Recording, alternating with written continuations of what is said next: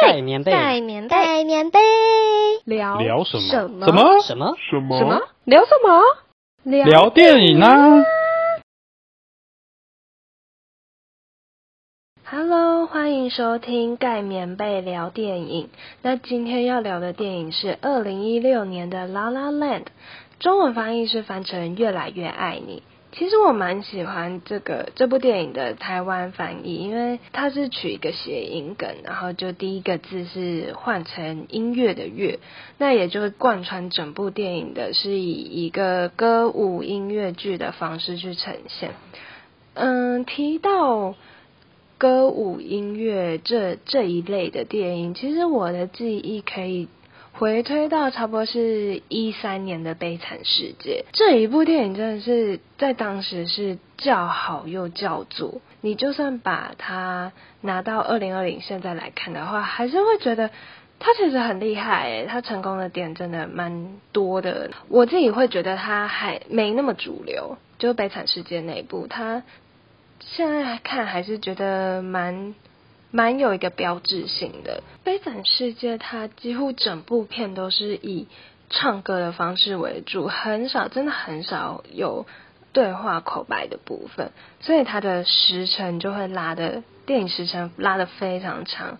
我记得有到应该有到快三个小时吧，两个半到三个小时之间。然后这个这个点，我就会觉得，对于有些爆米花观众就会觉得有点痛苦，而且《悲惨世界》的故事主轴其实没有那么轻松，所以那两个半小时多，你会在一个很很有压力的氛围。那对于爆米花观众就会觉得，哦天呐，我爆米花都吃完了，可以结束了吗？但 是现在看还是觉得那一部真的很值得一看再看，因为他讲的不管是剧情还是服化内容等等的幕前幕后的故事都很值得一看再看。好，回到主轴，那再来说到歌舞，就是后期比较多像是迪士尼的电影啊，公主系列的阿拉丁，然后有一首。大家一定都听过的《A Whole New World》，然后还有像《美女野与野兽》《美女与野兽》，然后很多啦，就公主系列的都后后来都有在翻拍，所以我觉得近几年大家对于歌舞片是有越来越熟悉，然后还有包括这一部，然后像一七年的大娱乐家，那后期的歌舞片，我觉得。有变得慢慢的有比较对上大众的口味，因为像这一部《越来越爱你》，它就不会是以全部都是歌舞为主，它还是有很大量的口白对话。那在几个重要的场景才会以音乐剧、歌舞剧去呈现。嗯，那这这对于不管是剧情的推演节奏，还有。时辰安排，其实大部分观众都会比较轻松。那来说一下《La La Land》这部电影的故事内容。男主角 Wilder 他是一个 keyboard 手，那同时他也是一个爵士乐迷。他对于爵士乐有他的坚持，那这样的坚持其实也让他的音乐会变得。比较小众一点，没有办法走到很流行，因为其实流行乐就是各种音乐的集合，没有办法走到很极致的，比如说很极致的爵士，很极致的蓝调，很极致的嗯摇滚，其实收听的群众都会稍微少一点。那女主角蜜娅，她是一直不断在试镜的演员。那他们两个人其实都算是还在为梦想奋斗的人。他们的相遇是在一间西餐厅。那 Wilder 是里面的驻唱歌手。那其实他的曲风和老板想要的是不一致的，所以在 Wilder 坚持自我的情况下，他就被 fire 了。那米娅刚好。经过，然后听到 Wilder 的演奏，他就很喜欢，他就上去攀谈。结果 Wilder 就没有理他，就这样掠过他。后来几次的偶遇，然后他们就开始谈恋爱。那他们开始恋爱之后，双方家人当然会开始关心他们是不是有经济能力？比较现实层面的问题，经济能力是不是能够支撑这一段恋情，或是未来可能会有小孩啦、家庭呢？那他们的经济状况是不是 OK？所以 Wilder 在听到米娅跟他妈妈的对话之后，他就决定进入流行乐团去做一个流行乐团的 keyboard 手。但这个流行乐团当然就跟他喜欢的爵士乐不太符合，所以他算是有点向现实妥协吧。那这个流行乐团当然发展的很好，所以他后来其实一直在巡演，然后很忙。那米娅在经历一次又一次的试镜失败，他就决定办一场单人剧场。所以在这里其实。嗯，两个人对于梦想和现实的拉扯就有不同的方向。那他们争吵的导火线是米娅的单人剧场开演那一天，嗯，结果不尽人意，来的人数不多，再加上后续的评价偏负面居多，再加上 Wilder 当天是去忙乐团的宣传照，所以他并没有到场。那见面，他们就吵了一架，这样这件事情对于米娅来说打击很大，所以他就心灰意冷，想要放弃演员这条路。但其实虽然说就来观看的人数不多，但是其中有一个观众是一部新的剧的导演，那他觉得他其实觉得米娅这出剧很棒，所以他想要邀请米娅来试镜他的那部剧的角色。那因为联络不到米娅，所以他就改联络 Hilder。那这里其实蛮感动的，是 Hilder 他就是马上来劝米娅说：“你就坚持自己的梦想等等的。”然后当然米娅就是去试镜了，然后也成功了。那后来米娅成了一个著名的演员，然后也有。一个很幸福的家庭，有有很帅的老公，很可爱的小孩。那后来有一次，她跟老公散步到一间嗯叫做 Sub Club 的一间店，然后她就想起，哎，这不是以前 Wilder 想开的店名吗？然后她就好奇心，她走进去这间店，然后果然这就是 Wilder 开的一间 For 爵士乐的一个表演地。这部电影的故事主轴是以四季去作为男女主角爱情的春夏秋冬的四个篇四个章节。其实我觉得很特别的是说，嗯，我们很常看到以四季去形去描述爱情的文章啦句子，但是我们很少看到会直接以春夏秋冬去作为电影的四个小节。这样子的安排放在这部电影是我觉得很适合，因为嗯，男女主角的爱情、梦想和现实，还有感情之间的拉扯，他们的爱情就是走完了一个四季的感觉。像在西餐厅他们的相遇，其实不算是一个太浪漫、太完美的偶遇，但是在彼此的心里。一定都种下一个很特别的因子，对，所以他们后来才会暧昧啊、热热恋等等的。那这样子的相遇，其实就很像春天，嗯，你撒下一一把种子，然后发芽了，长出新叶，但是其实都绿油油一片，你也不知道它后来会开成什么样的花、什么样的果，但它就是发芽了。这段爱情就是有可能。只是这样子的可能，你也不知道后续会会长成什么样子。那后来他们就进入了热恋，属于夏天的这一段，是在说 Wilder 进入了流行乐团，那米娅嗯开始准备他的单人剧场，对于梦想和现实的平衡已经开始有所分歧了。但因为是在热恋期，所以这些问题可以被暂时的忽略，但也只能。这也只能忽略，因为它问题就是存在，它不可能会消失。但你只能因为可能热恋期，然后暂时的去忽视它。但当问题跌跌跌跌到一定高度的时候，一定会浮出台面。那这时候可能会有一场大吵啦，彼此的矛盾等等情绪，让他们感情上进入了所谓的秋天一个转折点。但我觉得这样的转折对于长久关系来说是好的，也是必然的。因为吵架其实某部分来说，它就是一种沟通，虽然带着情绪，但是你们选择不再忍着，你能忍多久？忍十年、二十年、一辈子？不太可能吧。就算真的可以忍，那你真的不后悔吗？真的不会有一点遗憾吗？在以后想起来，所以我觉得。矛盾大吵在关系里面一定会发生的，也不用去避免。只是情绪上，大家都是成年人了，还是要 hold 一下。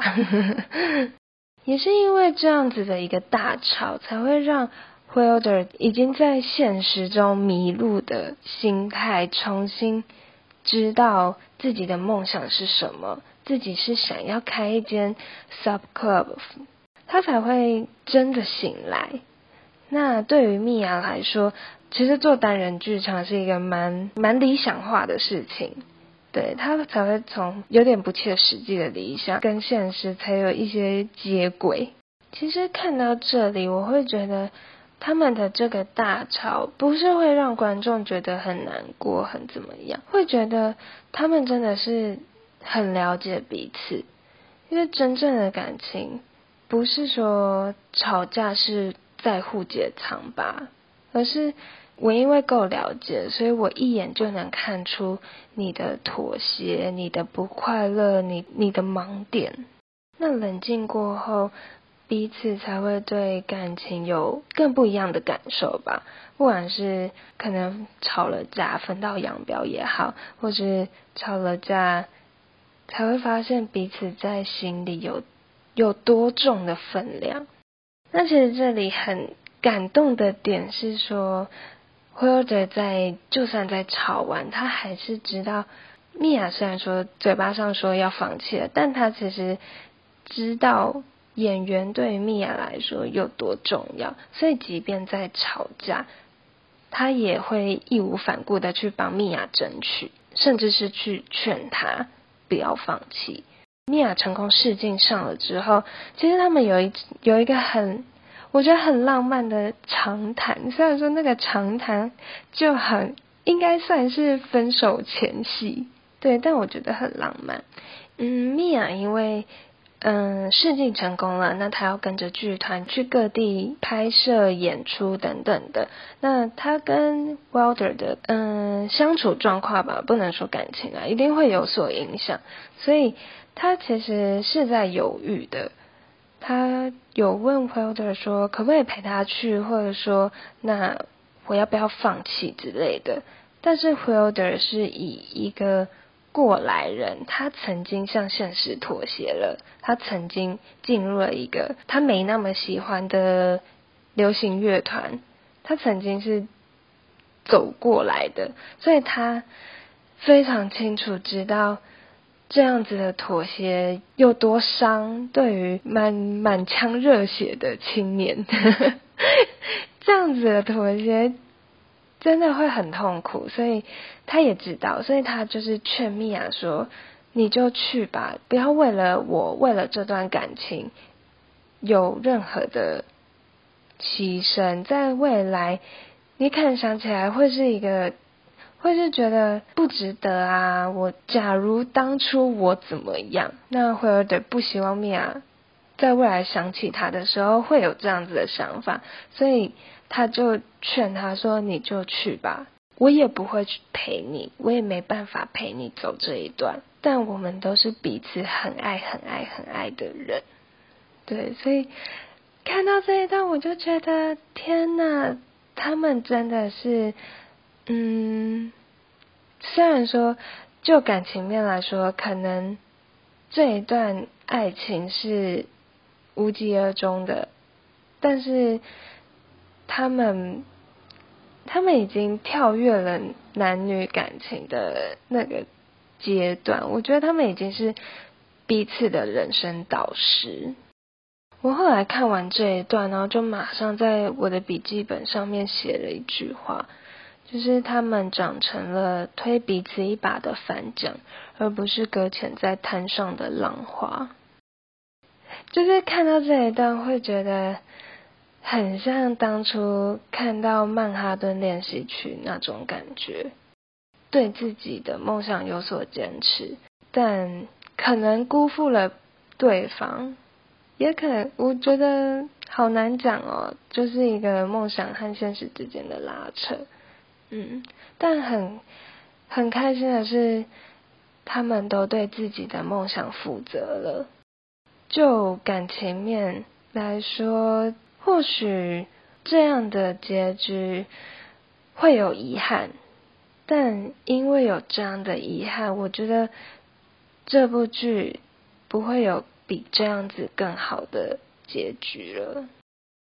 这部电影的另外一个观点，我也觉得超值得讨论的，就是米娅在单人剧场看似失败，但其实这个表面的失败，让他接到了后面新剧试镜的机会。所以我觉得没有所谓的错的路或错的人，像。Walter 和米娅虽然说最后没有在一起，但他们一定不会是彼此所谓的错的人，因为如果没有这样的一段感情，我觉得他们一定不会是后面达成自己梦想的结局。如果他们的爱情没有春夏秋冬任何一个章节的话，少掉任何一个章节，他们的结局一定都不会。都不会是最后那个样子。如果说因为害怕争吵而没有那一场秋天的大吵的话，我觉得他们不会看到彼此就是真正自己的矛盾点。或许在后续会看到，因为时间时间，我觉得会让人理清一件事情，但是那就很浪费生命诶。虽然说这样子的大吵有点太过激烈啦，但还是值得的吧。毕竟你也不确定会是谁去推你这一把，但这样子的机会是给了彼此，很值得耶。这就是人生人生导师啊。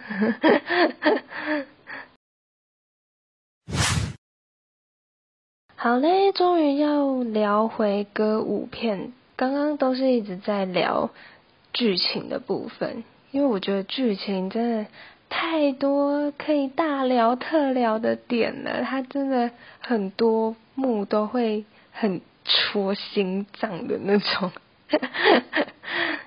嗯，在看这一部的歌舞部分，其实会有一种迪士尼早期动画电影的 feel。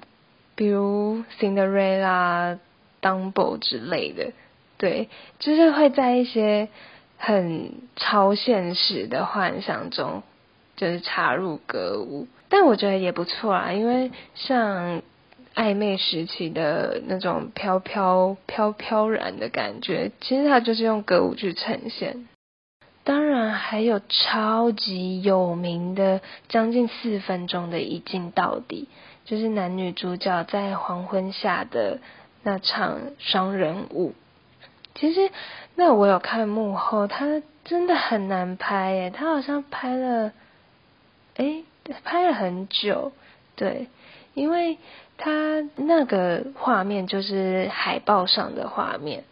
男女主角呢，在路灯旁的一个很漂亮的黄昏夜下，它其实那样子的黄昏，在摄影里面有一个术语叫做魔幻时刻，因为每天就只有很短的时间，天空会有那样子的色泽，加上男女主角其实也不是什么专业的舞者和歌手，所以这样子的排练其实。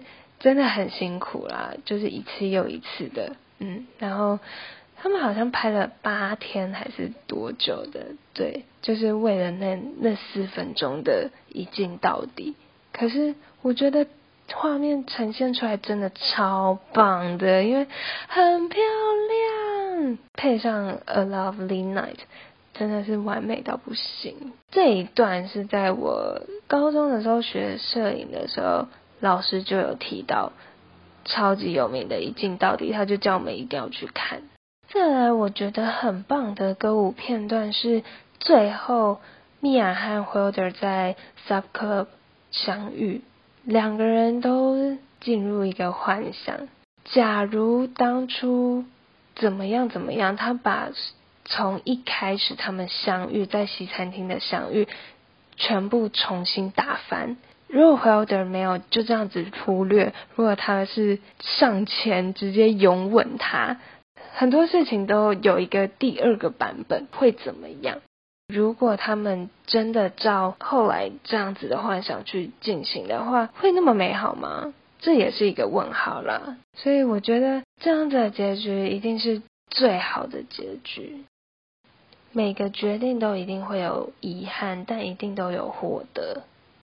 假如怎么样怎么样这件事，就真的就是想想就好了，不要太纠结在这样子的情况下，很很消磨现在的自己，也很我觉得很对不起过去的自己。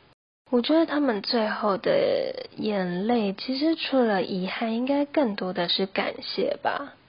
感谢人生阶段有彼此曾经来过，然后让彼此成为现在的样子。